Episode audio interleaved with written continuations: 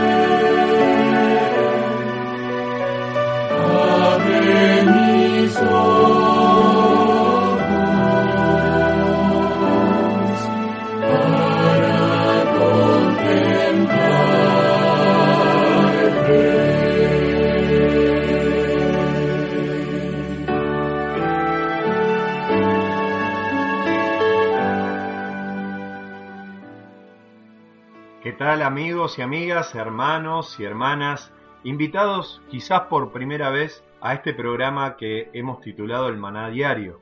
Cada día de la semana nosotros debiéramos comer de la palabra de Dios, ir en busca de la palabra de Dios. Estos programas se están haciendo tres veces aproximadamente a la semana por una cuestión de tiempo y de organización de este servidor. Oren para que esto lo podamos hacer todos los días. Pero por ahora, bueno, queremos compartir con ustedes el estudio de la escuela sabática que nos reúne cada sábado para abrir la Biblia, para compartir aquellas experiencias y momentos preciosos de haber estudiado en forma personal las sagradas escrituras. Recuerden que la escuela sabática es solo un instrumento que nos ayuda a ir a la palabra de Dios mediante preguntas sencillas y como digo habitualmente, hondas, profundas, para aquel que quiere ver el reino de los cielos. Y es este tema el que hoy nos reúne. ¿Por qué? Porque la lección 4 habla acerca del monte de las bienaventuranzas. Jesús, según la palabra de Dios, le seguía mucha gente, había sanado, si vamos al contexto, al hombre de la mano seca, él había enseñado a los fariseos, aquellos que le perseguían constantemente cómo guardar el sábado y que es lícito hacer el bien en el día de reposo, pues ellos le acusaron de que sus discípulos iban por los sembrados y agarraban o restregaban granos de cereal para comer porque tenían hambre. Jesús les enseñó, lo pueden escuchar en los audios anteriores, misericordia quiero, dice el Señor. El sábado fue hecho para beneficio del hombre o por causa del hombre, y no el hombre por causa del sábado para beneficiar el sábado. Qué precioso que nuestro amado Salvador nos pone siempre en el punto justo, en el punto claro, para poder entender la importancia de lo que Él nos da como, en este caso, un mandamiento, una orden, en realidad es una expresión de su amor, porque toda palabra que sale de la boca de Dios es para beneficio del hombre. Porque de tal manera amó Dios al mundo que ha dado su Hijo unigénito, para que todo aquel que en él crea no se pierda, sino tenga la vida eterna. Lección de hoy está en ese contexto. ¿Por qué? Porque cuando uno va a Lucas capítulo 6, que es un texto, podríamos decir, relacionado, lo vamos a ver ahí en, en la primera parte de la lección. El texto clave para hoy es Mateo 5, o para esta semana es Mateo 5, 1 al 16, pero el texto relacionado es Lucas 6. Cuando nosotros vamos a Lucas 6, vamos a ver lo que les dije. El contexto es que Jesús recoge espigas con, o mejor dicho, los discípulos de Jesús recogen espigas en el día de reposo, el hombre de la mano seca, la elección de los dos apóstoles, es lo que estuvimos viendo en las primeras lecciones de este maravilloso estudio, La vida de Cristo parte 2, que ustedes pueden solicitarlo a tiempo de reunión o pueden también pedírmelo en forma personal al más 549 11 62 67 07 07 es WhatsApp y es el número de mi esposa Irma o al más 549 11 esto es Argentina 6051 9172 que es el teléfono de este servidor y yo con gusto les puedo pasar eh, el PDF para que ustedes puedan imprimir estas lecciones. Hay hermanos que se siguen sumando y damos gracias a Dios por ello, porque ustedes van a disfrutar de esto cada sábado cuando se reúnan. Hermanos, en ese contexto, la elección de los doce apóstoles, Jesús atiende a una gran multitud, dice Lucas capítulo 6, 17, y después vienen las bienaventuranzas. Pero antes de las bienaventuranzas, el versículo de Lucas 6:19 dice, toda la gente procuraba tocarle porque poder salía de él y sanaba a todos. Y allá dice, y alzando los ojos hacia sus discípulos, decía, Bienaventurado vosotros los pobres, porque vuestro es el reino de Dios. Y esto es lo que vamos a estudiar hoy. Ahora, según el versículo 17, cuando le sigue esa grande multitud, dice que descendió con ellos, o sea, con los apóstoles, y se detuvo en un lugar llano en compañía de sus discípulos y una gran multitud de toda gente de Judea, de Jerusalén, de la costa de Tiro, de Sidón, que habían venido para oírle y para ser sanados de sus enfermedades, los atormentados por espíritus inmundos eran sanados y todos procuraban tocarle, versículo 19, porque salía poder de él y sanaba a todos. Evidentemente acá dice la escritura que estaban en un llano, cerca del mar de la Galilea. Pero ¿qué pasará? Tanta la gente que cuando vamos al texto que nos compete hoy en Mateo 5, Jesús tuvo que hacer algo que no lo dice Lucas. Estaban todos allí escuchando, pero el lugar había quedado estrecho y Jesús tenía que llevarlos a otro lugar donde pudieran escuchar mejor este mensaje tan precioso. Y después van a ver por qué me detengo en este detalle. Según Mateo capítulo 5, que es la primera pregunta de hoy, dice, mientras la multitud rodeaba a Jesús, ¿a dónde fue y quién vino a él? Y si leemos Mateo 5.1, dice, viendo la multitud, recuerden que estaban en el llano, según Lucas, subió al monte y sentándose vinieron a él sus discípulos. Así que Jesús los tuvo que llevar a un lugar alto. Y en ese lugar alto lo seguían los discípulos en primer lugar y la grande multitud.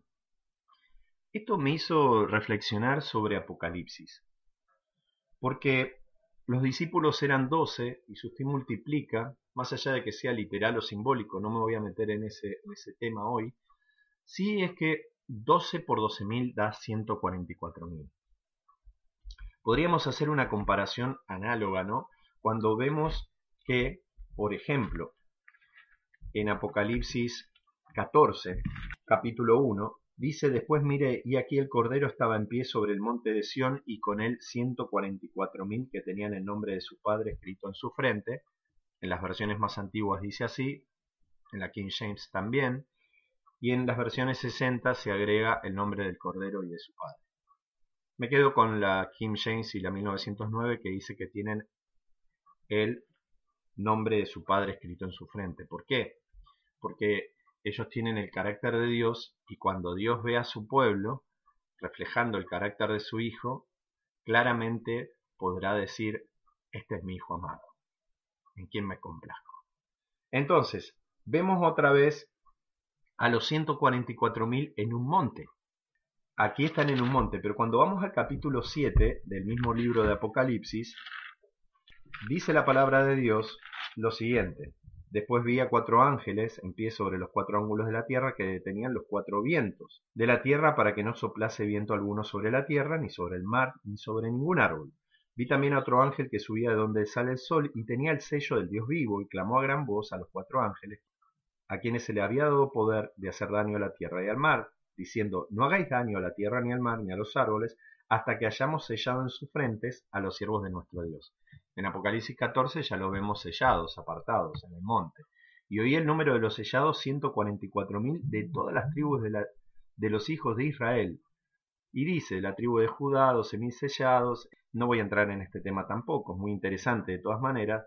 Y el versículo 9 dice, después de esto miré y aquí una grande multitud, la cual nadie puede contar de todas las naciones, tribus, lenguas y pueblos que estaban delante del trono y en presencia del Cordero vestidos de ropas blancas y con palmas en la mano.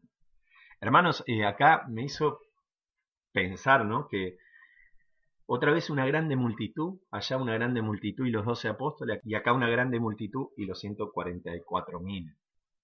Lo quería compartir esto al que le gusta profecías, ¿no? Eh, hay tres posturas mayormente dentro de la, de la iglesia adventista, por lo menos lo que había, pero la iglesia adventista mayormente cree la que eh, los 144.000 se destacan de la gran multitud.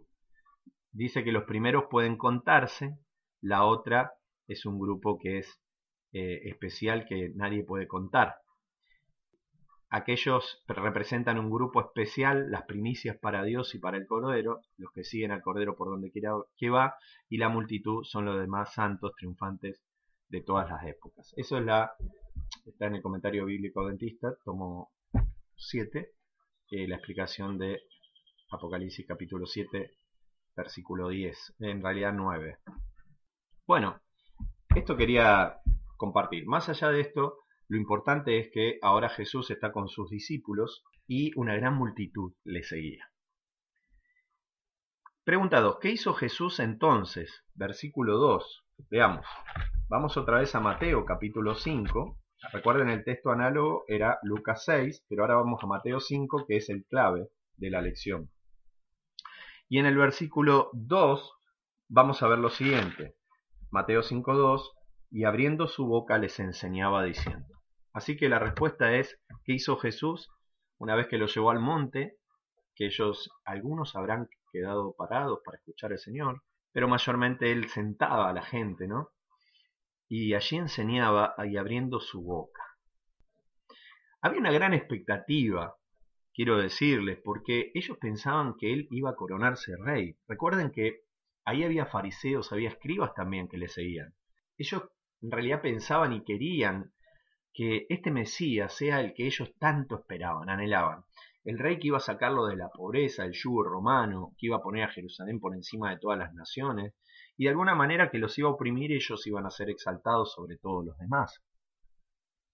Qué chasco cuando Jesús empezó a hablar de un reino distinto a este.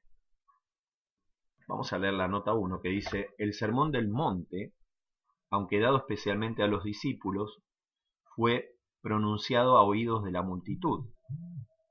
¿Ven? Ahí hay una, característica. Fue dado primeramente a sus discípulos, pero en realidad lo escucha la gran multitud.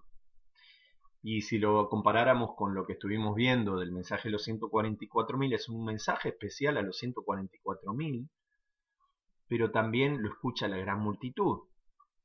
Temed a Dios y dadle gloria, pues la hora de su juicio ha llegado, y adorad a aquel que hizo el cielo, la tierra, el mar y la fuente de las aguas. El segundo mensaje ha caído Babilonia. Y el tercer mensaje estoy resumiendo, eh, evitar la marca de la bestia, ¿no?